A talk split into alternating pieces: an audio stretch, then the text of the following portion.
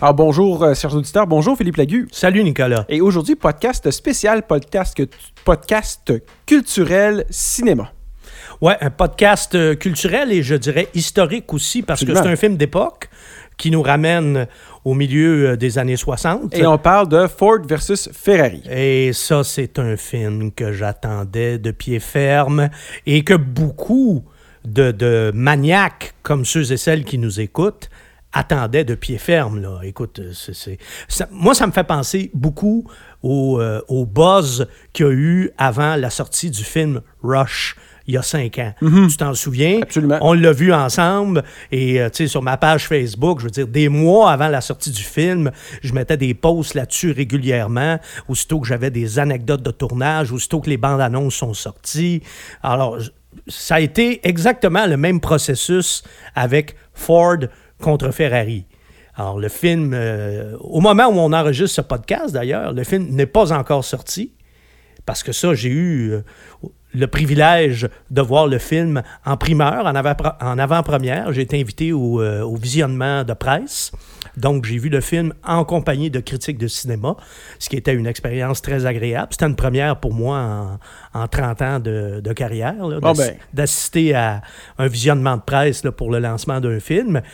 Et ça nous permet de faire euh, ce podcast avant même la sortie du film. Peut-être qu'au moment où vous allez l'écouter, le film sera déjà en salle.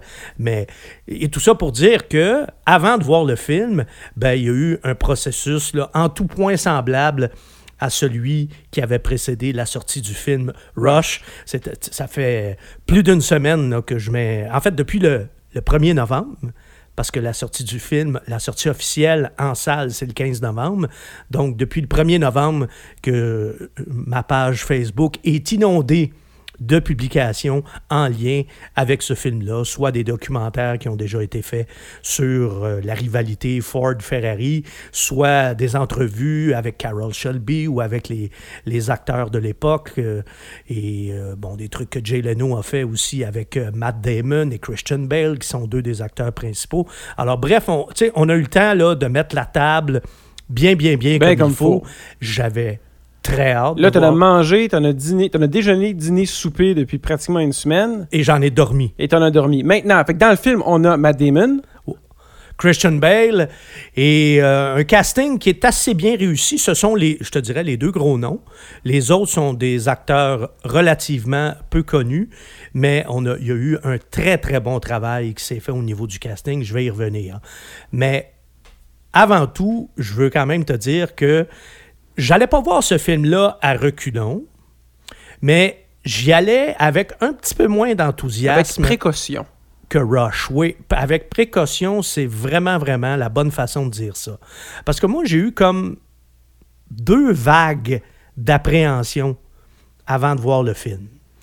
Dans un premier temps, euh, il y a quelques années, je me souviens pas exactement à quand là, que j'ai entendu parler de ce projet-là, deux, trois ans, trois, quatre ans, là, mais dans ces eaux-là à peu près. Mhm. Et la première fois que j'ai entendu qu'il y avait un film qui se préparait à Hollywood sur le duel Ford-Ferrari dans les années 60, j'étais très, très, très content d'apprendre ça. Ça, c'est le film que j'ai voulu voir toute ma vie. C'est probablement le plus grand duel de l'his- de l'histoire du sport C'est automobile. une guerre gagnée par les Américains, on s'entend? C'est une guerre gagnée par les Américains. C'est une très bonne analogie que tu fais. Contre euh, Ferrari, en plus, contre les Italiens. Ben oui. hein, les deux camps ennemis de, de la, de la guerre de 39-45. Alors oui, c'était un peu ça qui se reproduisait. Donc, t'as entendu mais- ça qu'elle allait avoir le projet. Première appréhension Ben, c'est qu'à l'origine, Tom Cruise devait faire partie de ce projet-là. C'est lui-même qui devait jouer Carol Shelby. Oh, mauvais fit. Ben, Ben, c'est exactement. débattable, Non, débattable, mais mauvais mais- fit, tu as vraiment, encore une fois, tu m'enlèves les mots de la bouche parce que euh, je veux pas euh, je veux pas jouer au snob. Là. Moi, je lève pas le nez sur Tom Cruise, pas du tout. Je pense qu'il fait plusieurs bons films, puis pour les films d'action. Mais tu crois qu'il n'y a pas nécessairement le physique pour euh, Ben, jouer le- c'est- le... À un moment donné, quand tu ressembles pas là, du tout, ni près, ni de loin au personnage que tu vas incarner, Yves, là, là c'est un défi d'acteur. Tu vas me dire que Joaquin Phoenix ne ressemble pas du tout à Johnny Cash. C'est vrai, mais Joaquin Phoenix, c'est un acteur hors norme, exceptionnel, comme il en passe un là, une fois tous les 25-30 ans à Hollywood. Alors lui était capable de se métamorphoser Puis à un moment donné, on voyait Johnny Cash, on voyait plus euh, Oui. Joaquin. Phoenix. Mais tu sais, Tom Cruise, c'est quand même pas ça. Là. C'est un acteur de film d'action qui est très, très correct. Mais que, en Carol Shelby, je vois pas bien, bien comment j'aurais pu y croire. Donc, tu as eu ça. Deuxième appréhension? Bon, ensuite, euh, quand le, le- le projet a avancé, bon, ça a changé de réalisateur, ça a changé d'acteur, euh, ça a pris du temps avant que ça se finalise. Puis c'est important de dire aussi qu'à Hollywood, ce n'est jamais facile de faire un film sur le sport Fait que eu peur que le financement ou que l'attention portée au film soit pas à la hauteur du sujet? Non, non, pas du tout. Ensuite, mes, mes appréhensions, c'était en voyant les bandes annonces. OK. T'as pas aimé Hmm. les bandes annonces? Ben, je trouvais que le traitement avait l'air trop léger. Tu sais, dans, la- dans les bandes annonces, il y a beaucoup de moments un peu cocasses, tout ça. Et là, je craignais qu'on passe complètement à côté de l'aspect dramatique de cette rivalité. Parce que du drame, là, trompe-toi pas, là, il y en a eu. T'as eu peur qu'il n'y ait pas assez de viscéralité? Ben, quelque part, oui, oui, puis d'authenticité, là, tu Oui, parce oui, que, écoute, là, faut, faut, faut se remettre dans le contexte, là. Ça se passe au milieu des années 60. À cette époque-là, il y avait à peu près un pilote par mois qui se tuait en course automobile, là.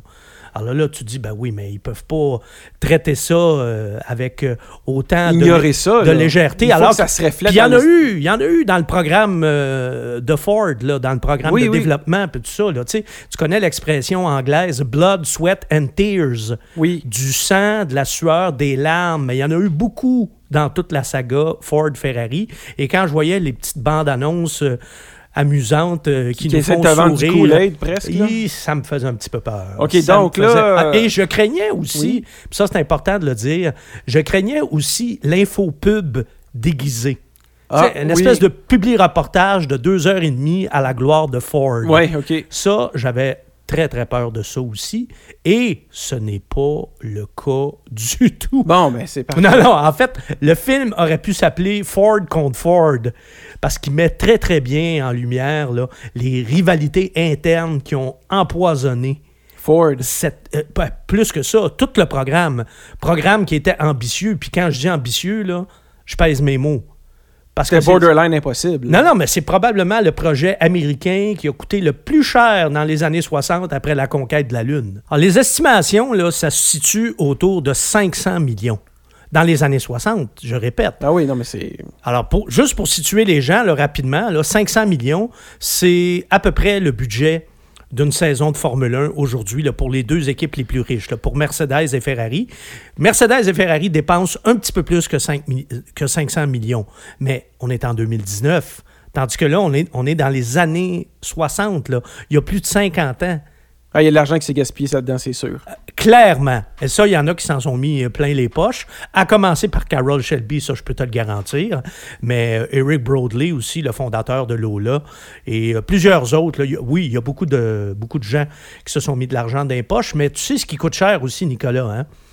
L'incompétence. Oui. Puis là, ben, il y en beaucoup a de- eu. il y a beaucoup de, il y a beaucoup de gens de Détroit, là, tu sais, les, ils les appelaient les suits, là, les gens qui Oui. arrivaient en complet, qui n'avaient jamais mis les pieds de leur vie sur une piste de course. Puis là, là, Ils sont mêlés du ils projet. arrivaient, là, puis eux autres, ils savaient tout comment gérer ça. Puis, euh, alors, il y avait beaucoup trop de chefs, ça c'est clair, et il y a eu aussi beaucoup de rivalités internes. Alors, tout ça, euh, en bout de ligne, là, on finit Ça, par... ça a coûté 500 millions. Ben oui, on finit par payer la facture. on est, là. on est pour, juste avant qu'on commence dans le film, on se met en situation milieu des années 60. Ouais. Kennedy est mort, conquête de l'espace en plein fouet. Les Ouais. Américains, ils ont eu un gros rêve américain avec la conquête de l'espace. Ford, il était temps qu'ils euh, fassent quelque chose pour euh, leur image aussi. Ils étaient en plein de, de revamper leur image avec euh, la Mustang qui est sortie l'année d'avant.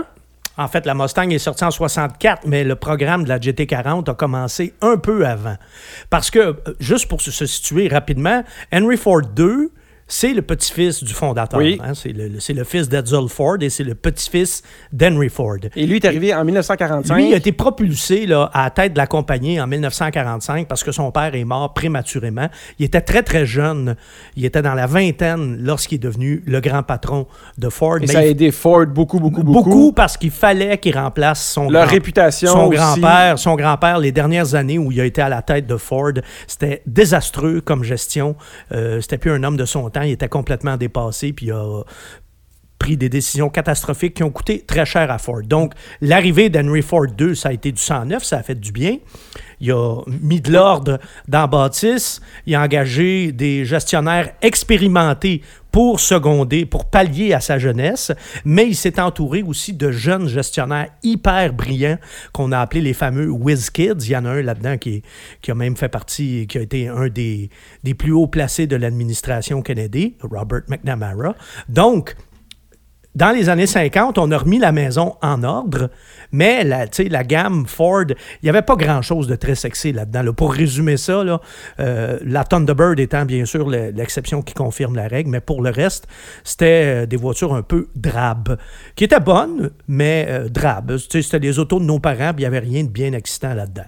Au début des années 60, là, on est arrivé avec le programme Total Performance qui était sous la supervision de Lee Iacocca. Iacocca, c'est un dirigeant légendaire de l'industrie automobile américaine. C'est un personnage flamboyant et Iacocca était relativement jeune aussi, était quelqu'un qui était capable de challenger Henry Ford II, ce qui a d'ailleurs fait des collisions frontales entre les deux à plusieurs reprises.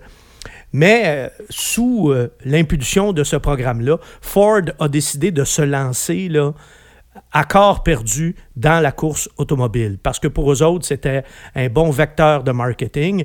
Alors, on a commencé par les courses américaines, le drag, euh, Indianapolis, euh, le NASCAR, mais à un moment donné, Ford a dit, bon, maintenant, il faut aller à l'international. Surtout que Ford, en plus, c'est une compagnie qui était présente partout sur la planète. Hein. Il y avait déjà des, des, des, antennes britanniques et allemandes très fortes en Europe où ils avaient des gammes spécifiques juste pour eux. Aussi. Alors, il fallait absolument aller là. Et là, ben, arrivent les fameuses euh, négociations avec Ferrari. Bon, Enzo Ferrari s'arrange pour laisser savoir par personne interposée à Henry Ford II qu'il serait peut-être intéressé à vendre. Mais ça, pour Henry Ford II, c'est parfait parce que là, tu sauves beaucoup, beaucoup, beaucoup de temps. Au lieu de partir de zéro, d'une feuille blanche, puis de faire de l'expérimentation, puis plein d'essais-erreurs, tu achètes la meilleure équipe du moment qui à l'époque court sur deux fronts. La Scuderia Ferrari, ils étaient en Formule 1, mais ils étaient aussi en endurance. Ils gagnaient 24 heures du Mans chaque année, c'est pas compliqué. Euh, c'était vraiment l'écurie qui était dominante, euh, surtout dans ces courses-là. Alors, Henry Ford II dit Parfait, OK, euh, c'est une bonne idée, ça, on va acheter Ferrari. Et beaucoup de gens autour de lui sont très enthousiastes euh, Lee Iacocca, entre autres, qui est d'origine italienne, lui, écoute, il se peut plus, on s'entend. Alors, plusieurs personnes vont être impliquées là-dedans. À Détroit, on arrive, hein, c'est très, très Ford, là, très grosse compagnie. On arrive en délégation alors qu'Enzo Ferrari, il, est tout seul avec euh, un de ses adjoints qui a un, attaché-case, puis euh, c'est à peu près tout, là, tu sais. Il y a déjà, il y a déjà un déséquilibre des forces quelque part. Et là, ben écoute, il y a plusieurs versions. Il y en a qui disent que Enzo Ferrari, la version officielle, là, celle qu'on entend le plus souvent, c'est qu'Enzo Ferrari, à la dernière minute, quand il a réalisé que il aurait plus le contrôle de son équipe de course, là, il a dit non, ça, ça peut pas marcher. Mais il y en a qui disent Ouais, mais attention, Enzo Ferrari, il y avait un agenda caché là-dedans. C'est qu'il voulait faire de la pression sur Fiat pour que Fiat vienne à sa rescousse et que, que ce soit plutôt Fiat qui rachète Ferrari. Parce qu'Enzo, il voulait que Ferrari reste en Italie. Mais il se serait servi, en tout cas, la, James Mangold. La légende veut que. La légende, c'est ça. Il y a plusieurs versions, mais James Mangold, le réalisateur, lui, a adopté ce point de vue-là, qui est un. qui, ne fait que. Qui n'est pas invalide, là. Non, pas du tout. ça fait partie des, théories. Ça fait partie des rumeurs. Et surtout, ça fait un bon film. Ça se raconte très, très bien. Alors, donc, Enzo Ferrari, qui niaise, ni plus ni moins, les gens de Ford pendant plusieurs mois, fait des négociations avec eux autres, il ouvre les livres aux comptables qui partent de Dearborn pour venir examiner euh, les états financiers de Ferrari, tout ça. Bref, ça, ça prend des jours, des semaines, des mois pour finalement dire non, j'arrête ça.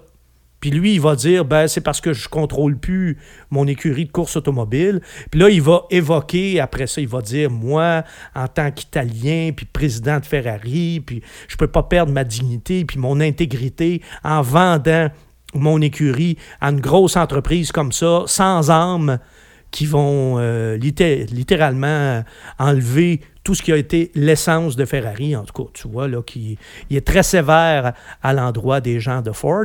Puis Henry Ford II, c'est pas le genre de gars qui aime ça se faire niaiser, puis c'est pas le genre de gars qui aime ça se faire dire non. Ça n'a pas dû y arriver souvent dans sa vie, d'ailleurs. Alors lui, il va dire, OK, tu veux jouer à ça? Bon, ben, on va te battre aux 24 heures du Mans. Évidemment, ce que je raconte là, tous ceux qui connaissent un peu euh, l'histoire du sport automobile connaissent cette histoire-là. Mais il ne faut pas oublier que c'est un film grand public. Et ceux et celles qui vont aller voir, il y a beaucoup de gens qui vont aller voir ce film-là, qui ont aucune idée de ce qui s'est passé et comment ça s'est passé et pourquoi ça s'est passé. Alors, le, duel Ford-Ferrari, il trouve ses racines là-dedans, dans le refus d'Enzo Ferrari et sa soi-disant arrogance à l'égard euh, des, des gens de Ford. Alors, le film commence avec un flashback où on voit Carroll Shelby, le pilote, parce que n'oublions pas qu'avant de devenir constructeur, il a été pilote, et il a été le premier Américain à gagner les 24 heures du Mans. Ça, il y a beaucoup de gens qui ignorent ça à propos de Carroll Shelby, mais en 1959, il avait gagné les 24 heures du Mans pour l'écurie britannique Aston Martin. Et le problème, c'est que même si cette victoire-là euh, semblait lui promettre un très bel avenir de pilote, le problème, c'est que Carroll Shelby avait des problèmes. Des ennuis cardiaques? Des problèmes de cœur, exactement. Des ennuis cardiaques. Et même quand il a gagné au Mans, il était obligé de prendre des pilules de nitroglycérine euh, pendant, la course. Pendant la course. Là, il, il, était au bord du blackout. Là. Donc, le film commence. Avec ça, avec sa victoire. Et le médecin, après ça, qui dit Écoutez, M. Shelby, là, vraiment, vous n'avez pas le choix. Vous devez arrêter de faire de la course automobile. C'est trop stressant, c'est trop demandant pour votre cœur, puis tout ça, puis vous pouvez plus. Est-ce que le film met. Dans le fond, le film a le focus sur un peu la, la prévie de pilote de Carol Shelby, j'imagine? Pour, pas du tout. Ah non, mais ça commence avec Carol Shelby, mais c'est pas lui. C'est juste ce petit flashback-là. Pour mettre les gens en contexte puis dire pourquoi Carol Shelby euh, va popper dans la tête d'Henry Ford à un moment donné? OK, il ben, fallait l'introduire d'une façon. Ben, c'est euh, ça, c'est parce que ça a été quand même un gars qui, qui, a réussi un exploit en tant que pilote. Et après ça, il est devenu le fondateur de la marque Cobra. Alors ça, c'est pas compliqué. Il achetait des petites autos anglaises, des AC, puis il mettait un petit V8 Ford là-dedans, le fameux small block, 289 pouces Ça faisait ses AC Cobra. Et il faisait ses Cobra avec ça. Et qui rebaptisait Shelby. C'est pour ça que le mhm. Cobra, encore aujourd'hui, est l'emblème des, euh, des Mustangs Shelby. Donc, euh, Shelby, c'est un gars de course. Vraiment, là, ça, c'est dans ses veines. C'est un gars de piste de course. Oui, c'est un homme d'affaires. Oui, il vend des autos. Et d'ailleurs, ça a l'air que c'était tout un vendeur. Là. C'était ce que les, anglo-saxons appellent un wheeler-dealer. Mais donc, euh, c'est ça. Shelby va devenir euh, Shelby par finalement un concours de circonstances. C'est parce que le médecin dit tu peux plus courir qui est obligé de réorienter sa carrière et qui devient un préparateur puis un constructeur de voitures, mais très centré, très axé sur la course automobile. Et là où on prend un raccourci dans le film, puis c'est correct, là, le réalisateur, c'est. Il fallait que ça dure une heure et demie. Ben, en fait, il dure deux heures et demie. Bon, ben, il fallait que ça dure deux heures et demie. Ben, oui, puis apparemment qu'il existe une version longue qui dure une heure de plus. OK, il ah. fallait que ça dure trois heures et demie. Alors, attendez-vous à ce qu'à un moment donné, il y ait peut-être un DVD qui sorte, là, une édition spéciale, le Director Scott, euh, qui pourrait durer trois heures ou trois heures et demie. Mhm. C'est tout à fait possible. Mais ça, je vous préviens tout de suite, dès le début du film, euh, les connaisseurs vont grincer des dents parce que le réalisateur, James Mangold, a pris quelques libertés avec la réalité, un peu comme Ron Howard l'avait fait dans le film Rush aussi. Alors, tout de suite après l'échec des négociations avec Ferrari, Ford embauche Carroll Shelby. OK. Or, c'est pas du tout comme ça que ça s'est passé.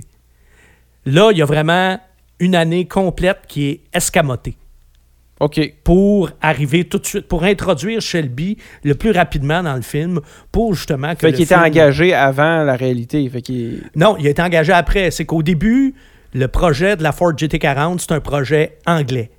On, on s'est inspiré Mhm. d'une Lola. Lola, pour faire, pour élaborer la Ford GT40 et le projet avait été euh, confié à une petite cellule qui s'appelait Ford Advanced Vehicle, FAV, Mhm. et c'était des Britanniques qui géraient ce projet-là et ils le géraient en Grande-Bretagne. Sauf que la première année au Mans, en 64, ça a été désastreux. Fait que pendant un an, c'est fait rire d'eux qui autres. faisait ça. Puis finalement, après un an, il a décidé d'engager Carol Shelby. À la fin de 1964, là, après le fiasco aux 24 heures du Mans, il y a quelqu'un quelque part qui a eu la bonne idée de dire si on engageait un vrai gars de course pour diriger notre écurie de Donc, dans le film, ça serait on, logique. on hein? parle, oui. Donc, dans le film, on parle pas de la, la- des Britanniques pré Zéro. OK. C'est comme s'ils avaient jamais existé dans l'histoire de la Ford Puis, GT40. puis, euh, puis Carol Shelby, lui, quand il arrive, est-ce qu'ils ont, ils ont, ils avaient déjà commencé à travailler sur la Ford ou ils sont. Pas du tout. lui. OK, fait que c'est exactement comme si les Britanniques avaient tout simplement pas existé dans le film. C'est exactement ça. Alors, Shelby arrive tout de suite, comme si c'est lui qui avait été quasiment si l'instigateur. Ouais. du, du- du- du projet GT40, alors que c'est pas ça du tout. Il est juste venu réparer les dégâts des autres. Là, tu sais. il est venu vraiment, là, c'est ça, empêcher le Dans la bateau vraie de vie, il est venu là. sauver le bateau, puis quand- Ouais. dans- puis- mais Exact. dans le film, il est venu le construire. Ben, c'est une très bonne façon de dire ça, parce que c'est exactement ça. Donc, fait que là, premier raccourci, OK, on pardonne, on Ouais, excuse, ouais. parce que j'imagine qu'ultimement, c'est le fun à savoir ce que les Brits ont fait, mais c'est sans incidence réelle sur le dénouement de l'histoire. Oui, puis ça aurait fait un film euh, carrément interminable. là. Ouais. à un moment donné. Bon. Et, tu sais, on est à Hollywood, là. On veut faire un film grand public. Alors, ça nous prend des personnages. Et il faut que ces personnages-là interagissent ensemble. Il faut qu'ils aient une raison d'interagir ensemble. Donc, on a un personnage qui est plus grand que nature, qui est légendaire, qui est Henry Ford II, qui est assez bien casté d'ailleurs, un acteur que je ne connaissais pas du tout, là, Tracy Letts, mais euh, c'est assez impeccable de ce côté-là.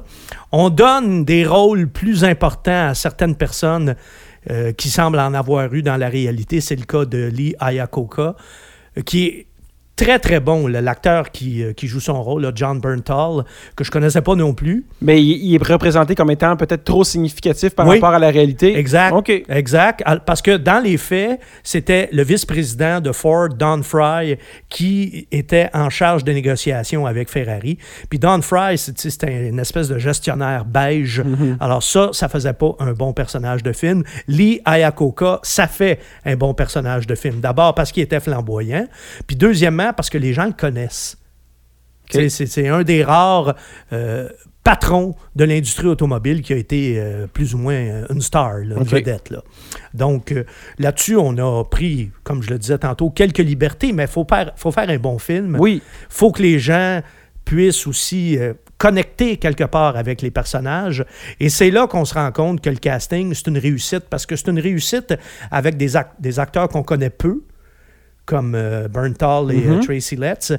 C'est une réussite aussi avec euh, Léo Beeb, qui est le grand boss chez Ford, en dessous d'Henry Ford, mais celui qui va vraiment créer toutes les rivalités internes. Alors lui, dans le film, c'est pas compliqué, c'est le méchant. Ah, OK. Fait que c'est OK. Carrément. C'est lui qu'on veut haïr dans le film. Ouais, ah, puis, euh, il met des bâtons dans les roues à T'auras pas de misère, crois-moi. OK. Crois-moi. OK. Bon. Et les deux rôles principaux, évidemment, ben, c'est Matt Damon et Christian Bale. Matt Damon dans le rôle de Carol Shelby, Christian Bale dans le rôle de Ken Miles. Pour Christian Bale, je n'avais aucune inquiétude pour jouer Ken Miles. C'est parfait comme casting. Euh, Bale euh, est, est un Ken Miles euh, quasiment plus vrai que nature, mais tu sais, Bale, c'est un des grands acteurs de sa génération à Hollywood aussi. Alors, il se métamorphose comme il le fait souvent. Matt Damon en Carol Shelby, ça, je vais être bien honnête avec toi, j'étais un peu inquiet. Euh, D'abord, physiquement, il y a quelque chose qui ne marche pas. Euh, Shelby était un grand et gros gaillard, un costaud, alors que Matt Damon, il est petit. C'est sûr qu'à l'écran, ça paraît pas, là. Ouais, ils peuvent s'arranger, mais- on le sait, on le connaît, puis tout ça. Puis je, me- je me disais, est-ce que Matt Damon en Carol Shelby, je vais y croire? Ben oui. Ah oui, OK. cru. OK, oui. OK. Mais, tu sais, Matt Damon, hein, c'est pas... euh, C'est pas n'importe qui. c'est c'est une pointure, là, comme acteur, là. C'est pas pour rien. Là, est-ce qu'il a fallu aller sauver Matt Damon pendant le film? Parce que Running Gag veut que Matt Damon, à chaque fois qu'il fait un film, faut qu'il se fasse sauver dans le film. Ben, je- Il joue le personnage qui est dans la merde à quelque part. Puis... ben il est pas euh, si mal pris que ça, mais en fait, il est tiraillé, lui. Ah, OK. Il est tiraillé entre les, entre les clans. Lui, il a le rôle un peu... Donc, les clans de... Ben, les clans internes chez Ferrari. Ah, ok. Euh, chez que, Ford. chez Ford. Parce que là, ce qui va arriver, c'est que la, la première année, en 65, la première année de, de- de- de Ford aux 24 heures du Mans, je l'ai dit, c'est 64. Oui. Ça, c'est l'année avec les Britanniques. C'est l'année qui est complètement escamotée dans le film. Ensuite, la première année avec Carroll Shelby aux commandes, c'est en 65. Mais là, déjà, il va y avoir une, une animosité entre Léo Beebe et Carroll Shelby et Léo Beebe et Ken Miles. Parce que, tu sais, officiellement, c'est Carroll Shelby le boss de l'équipe.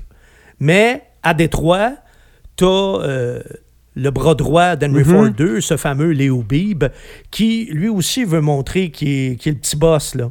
Oui. Fait qu'il y a une petite guerre d'ego, puis Léo Beebe, c'est un gars qui n'a jamais mis Il se met des embûches juste pour que l'information passe par lui, pour pouvoir dire son mot, puis essayer de dérouter l'information. je vois très bien. Puis qui sais, Il fait l'interférence. puis qui a jamais mis les pieds de sa vie euh, sur un circuit. Il fait de l'interférence. Ouais, il fait plus que ça. Il s'approprie même euh, le mérite de certaines choses qu'il n'a pas faites. C'est quand même c'est Shelby qui est le chef d'orchestre puis euh, qui, qui- qui remet la maison en ordre, lui aussi. Et euh, c'est Beebe qui va s'approprier ça. Puis dans le film, ben, on essaie de nous montrer aussi que entre Léo Beebe et Ken Miles, il y a vraiment euh, une animosité profonde. Le film s'é- s'étale sur combien de temps? Sur trois ans? Non, sur euh, un an. C'est vraiment... Sur la première victoire? En fait, 65-66. OK. En Donc, fait, on commence en 63 avec l'échec Oui. des négociations, mais ça, on, on le fait vite, vite, vite. Oh, là. oui. Puis là, tout de suite, Shelby est engagé. Alors, c'est ça, on saute une année. Mhm. Puis là, 65-66, et ça s'arrête en 66. donc, après la première victoire de Ford, Exactement. qu'est-ce qui se passe ensuite en 1966 Bon, alors, on veut venger l'échec des deux années précédentes, de 64 mais- et de 65. Parce qu'ils ont perdu lamentablement. Ben, 65, c'était déjà mieux. Mais Mais, 64 avec mais ils n'ont pas gagné. Oui, OK. Ils n'ont pas gagné. Hein, sais, ils, ils étaient très rapides et tout ça, mais ils n'ont pas gagné. Les- il y a, il y a Ils n'ont eu- pas gagné. Il y a eu beaucoup d'abandons. Ils ont été plombés par des problèmes de transmission, ce qui était le point faible de la GT40 et tout et tout. Alors, effectivement, ils n'ont pas gagné. Et là, Henry Ford II n'était pas content. Surtout qu'en 65, toute la fin de semaine, il y avait des cartes d'affaires, puis il donnait ça à, à tous les membres d'équipe. Puis sur la carte, c'était juste écrit You'd better win. Oh. T'es mieux de gagner. Ça n'a pas, pas marché. Et ça n'a pas marché. Alors là, le film nous montre, il y a une scène qui est très intéressante où Henry Ford II convoque Carroll Shelby dans son bureau puis il dit Explique-moi pourquoi je, devrais te garder. Oh, intéressant. Oui. Et Très- ça, j'ai hâte de voir ça. c'est c'est une des très bonnes scènes du film. Et là, ben, de toute évidence, Shelby, qui était un très bon vendeur, A et réussi ça- à le convaincre. et ça, tous les gens qui ont connu Carroll Shelby vont te dire que c'était tout un vendeur. Et oui, il a réussi à le convaincre. Et bon, 1966, on se prépare. Là, là, c'est vraiment la grosse armada. Là. Là, ils ont dit ça va faire. Bon, là, premièrement, Henry Ford euh, vient de dire à Carroll Shelby, en fait, une des conditions d'embauche de Carroll Shelby était je me rapporte directement à vous, Monsieur Ford. Autrement dit, il n'y a pas de buffer entre les deux. Il n'y a pas d'intermédiaire. Mais, hop, surprise, en 1966, Henry Ford va en mettre un. Ah, Son bras droit, Léo Beebe, qui devient le grand patron du programme de Oui. course. Et là, ça, ça doit écœurer Shelby. et ça. là, Shelby doit se rapporter à lui. Et une des décisions de Léo Beebe aussi va être d'arriver aux 24 heures du Mans en 1966, non pas avec une équipe, pas juste avec Shelby American, mais avec deux autres équipes.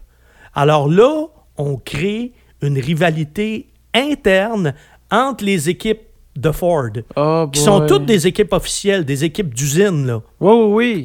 qui Ils sont, toutes l'une contre l'autre équipes sur la piste. backées, là, appuyées par Ford. Là. Mais là, ils sont en compétition les uns contre les autres. Alors là, tu as Shelby American, tu as Holman and Moody, qui est une écurie de NASCAR, et tu as Allen Man Racing, qui, eux, sont des Britanniques. Et là, ben, c'est rendu que les gars de, de- de Shelby American veulent plus battre les gars d'Oldman and Moody que les pilotes Ferrari. Là, à un moment Ah, donné, on- ça marche pas, là. Non, non, mais, mais ça ça a été ça aussi. On le voit dans le film, Ça ça? a été ça, Ford contre Ferrari. On le voit très bien. Wow. Le film tourne beaucoup autour de ça. D'ailleurs, si il y a des gens qui ont des réserves avant d'aller voir ce film-là, si vous voulez amener avec vous quelqu'un qui ne s'intéresse pas à la course automobile, vous pouvez rassurer cette personne-là tout de suite. De la course, il n'y en a pas tant que ça dans le film. OK. C'est beaucoup euh, une histoire entre les inter- une histoire autour des interactions de tous ces personnages-là. Fait que ça parle pas mal. Oui, mais il n'y a pas une phrase qui est là pour rien. C'est un Parfait. film qui est très bien scripté, très bien écrit. D'ailleurs, c'est un film qui n'a pas de grosses faiblesses, à part les libertés qu'on a prises avec l'histoire. là. Mais ça, c'est correct. On fait un film grand public, à un moment donné, on fait un choix. Là. Donc là- si vous voulez de la rigueur, louez un documentaire. Oui. Hein, c'est tout. Donc là, on a, on a, on est rendu dans le film, on a euh, Ford qui met un intermédiaire entre lui puis Carole. Et, entre lui et Carol Shelby. Ah, Carole. Et là, on a les autres équipes financées par Ford qui décident, eux autres, de, de- de- de se, de se battre entre elles et non pas contre l'ennemi qui est Ferrari. Ben, heureusement, Carol Shelby, euh, rétroactivement, a dit dans des entrevues Ouais, c'était une bonne idée parce que ça nous a quand même forcé à être meilleurs. Bon, OK. il y, en a qui peuvent, euh, tu sais, on peut, il y en a qui vont dire, ouais, ça c'est divisé pour régner, mais il y en Mais a en même temps, OK, peut-être que Ford il s'est dit, je sais de créer une compétition à l'interne en, en whatever. Mais ça a donné ce que ça a donné et ça a fait des, des- des rivalités assez féroces. Et ça a causé aussi des drames. Il y a, il y a- il y a ce facteur-là qui est très important dans le film. là. Il y a une tension dramatique. Il y a des événements qui sont tragiques. Il y a des trahisons. Il y a, tu sais, c'est pas... euh, Il y a tout. non, non, le, le petit film léger, là, On que, moi ça. je redoutais après avoir vu les bandes annonces, là, on n'est pas là du tout, là. Oui, c'est vrai qu'il y a des moments amusants, il y a des moments cocasses et tout ça, mais euh, on passe vraiment par, excuse le cliché, là, mais on passe vraiment par toute la gamme des émotions dans ce film-là. Et, disons-le, c'est un bon film. J'irais jusqu'à dire, c'est un excellent film tu sais, oui, on a pris des, certaines libertés avec l'histoire, ça, ça va, mais il n'y a pas d'erreur, il n'y a pas d'anachronisme, il n'y a pas euh, d'autos qui n'ont pas d'affaires là, ou euh, c'est vraiment impeccable de ce côté-là. C'est très bien filmé. La photographie de ce film-là, elle est superbe. Il y a effectivement peu d'effets spéciaux. On a tourné ça sur des vrais circuits. De toute façon, euh, Shelby était basé en Californie et il utilisait beaucoup des circuits californiens, notamment, ce- notamment celui de Willow Springs. Tu sais, Willow Springs, là, t'es pas bien ben loin d'Hollywood. Là. C'était, pas, très compliqué pour eux autres d'aller, euh, d'aller tourner là. là tu sais. Puis c'est à peu près dans le même état que c'était dans les années... Puis ça se loue facilement. Dans les une années piste de 60 course, en plus, ouais. là, c'est assez particulier. Moi, je suis déjà allé, là, c'est wow. Ça, c'est un beau petit voyage dans le temps aussi, là. Puis, euh, au, euh, sur le circuit du Mans, bien évidemment, les tribunes, puis tout ça, ça a beaucoup changé. Mais ça, on est à Hollywood, hein. Alors, on a reconstruit la, la- la ligne droite, là, qui est la ligne de départ-arrivée, Oui. et les tribunes de chaque côté. Et la reproduction, mon vieux, elle est parfaite. Puis les autos de course, bon, ben évidemment, euh, des, des Ferrari puis des Ford de cette époque-là, ça vaut plusieurs millions l'exemplaire aujourd'hui. Alors, tu prends pas ça pour, euh, pour tourner un film. Non, ils ont constru- ils construit des répliques, mais écoute, sont pareilles. sont belles, sont bien faites. Euh, euh, Tu sais, tout le monde, je pense, va trouver son compte dans ce film-là. Le, le- le- le passionné d'automobile, écoute, moi j'ai eu des frissons pendant ce film-là. Et celui ou celle qui n'a aucun intérêt pour l'automobile va triper aussi parce que c'est une bonne histoire. Il n'y a pas de temps mort, c'est bien ficelé, c'est bien ramassé, Bien réalisé. bien écrit, bien réalisé, bien joué. Écoute, la seule fausse note, là, sur le strict plan cinématographique, c'est le casting d'Enzo Ferrari. Ça, c'est vraiment décevant. Ah oui? Parce que quand on, on sait de quoi avait l'air, Oui. Enzo Ferrari, hein, c'est quand même mythique. Même, C'est le parrain, là, quasiment. Ben là. oui, un peu, là, tu sais. Puis c'est un gars qui avait l'air... Un t'sais, regard un peu profond. qui avait l'air plus euh, italien qu'un Italien.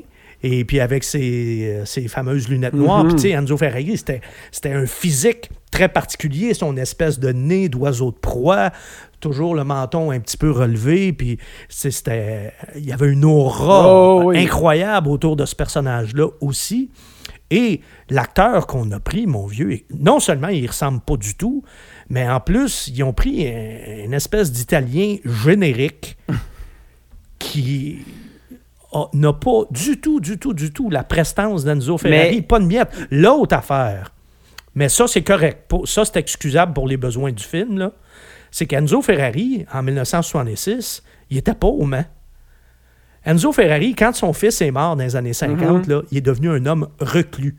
Il avait une maison au, au milieu du circuit de Fiorano, là, à côté de Maranello, puis il en sortait à peu près plus.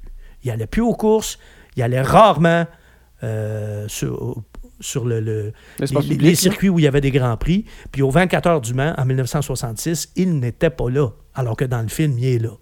Mais ça, c'est correct, j'ai pas de problème avec ça. Mais j'aurais aimé ça au moins que pour jouer un personnage aussi important, tu sais, Enzo Ferrari, c'est le pape de l'automobile. J'aurais aimé ça avoir un acteur plus grand que nature, parce que Enzo Ferrari est un acteur. Il aurait pu le laisser nature. chez eux, puis voir une scène de quelqu'un qui apporte un télégramme qui dit Ford a gagné, puis une petite scène qui montre la réaction. Ben- ça aurait pu être ça pour être un peu plus historically correct. C'est quoi? Tu as absolument raison.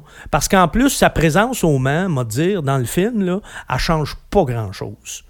Alors, non seulement c'est pas vrai, mais ça n'a pas rendu le film meilleur.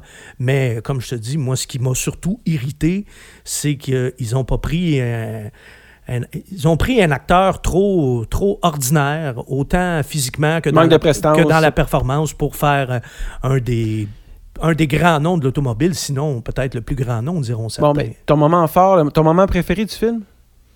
J'ai de la misère à en cibler un particulièrement, parce que j'en ai vraiment eu plusieurs. Moi, j'ai... On va les prendre tous. Ouais, non, mais j'ai vraiment passé du temps de qualité. C'est sûr qu'il y a des faits historiques qu'on sait d'avance. Alors, le simple fait de les savoir, ben, ça enlève un petit peu, ça, Mhm. ça enlève un petit peu d'effet de surprise.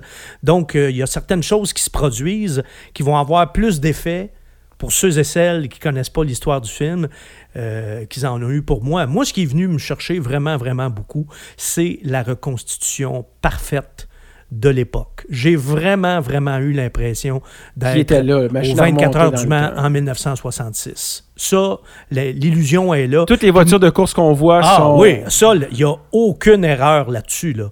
Les Porsche, les Ferrari, tout ça, là, c'est vraiment, vraiment impeccable. Même le, les 24 heures du Mans, c'est un petit peu une course de bonbons mélangés. Oui, ben oui. Tu as des prototypes, mais tu as des autos de série aussi qui Mhm. couraient à l'époque dans les plus petites catégories. Là. Et ces autos-là, encore là, il n'y a pas une erreur là-dedans. C'est toutes les bonnes voitures de la bonne époque. Et les scènes de course sont bonnes. Euh, bon, tu sais, on est à Hollywood, là. C'est sûr que dans la ligne droite, là, Ça shift à 24 vitesses, là? pas juste ça. Oui, d'une part, ce qui, ce qui déjà n'a aucun sens. Oui. Puis en plus, tu sais, les gars sont à au-dessus de 300 km/h, là, puis ils se regardent les yeux dans les yeux, là. Ouais, ok. bah, ouais, ça, correct, là. on s'entend que c'est pas arrivé, là. Euh, non. Tout le monde le sait, là. Mais c'est de même, ça marche un film, on, on, on l'accepte. Ben, c'est ça, c'est ça, exactement. Et ce qui m'a beaucoup plu aussi, c'est la performance euh, de la presque totalité des acteurs, là, à l'exception euh, D'Enzo du- Ferrari, ben, du, du- l'acteur du- qui fait Enzo. de l'acteur générique qui fait Enzo Ferrari, là, mais les autres, que ce soit les gros noms comme les rôles de soutien, tout le monde joue parfait dans ce film-là. Moi, j'ai vraiment, vraiment passé un beau moment de cinéma. J'ai été comblé pendant ces deux heures et demie. Tellement comblé que j'y retourne avec toi. Ben oui, on va y aller dans quelques jours quand il va sortir. Euh, On, va, on sera là pour la sortie officielle. Et j'ai même prévu. En fait, c'est pas compliqué. Moi, j'ai prévu y retourner le jeudi et le vendredi. Alors, je pourrais dire, quand tout est partout, là, j'aurais passé plus d'une semaine en immersion complète autour de ce film-là. Et puis, je vais terminer là-dessus. J'ai pris une semaine de congé à mon travail pour me consacrer uniquement à ça, pour lire, pour écouter euh, tous les vidéos possibles et imaginables, pour faire des recherches et pour me faire plaisir, hein, parce que passer une semaine à- et plus à, à m'imbiber de, de- de cette grande histoire, pour moi, c'est c'est pas du travail, c'est des vacances. Bon. Ben écoute, on va aller le voir, nous, simples mortels. Et, euh, Et on va aller le revoir. Et on a hâte de voir vos commentaires, chers auditeurs, sur le film, sur la page de Philippe Lagu, sur Oui. sa page Facebook. Sur ma page Facebook. On a hâte de lire vos commentaires sur, sur le film et qu'on en débatte euh, tous ensemble là-dessus. Merci tout le monde. Merci Philippe. Salut on se revoit pour un prochain podcast. Au plaisir.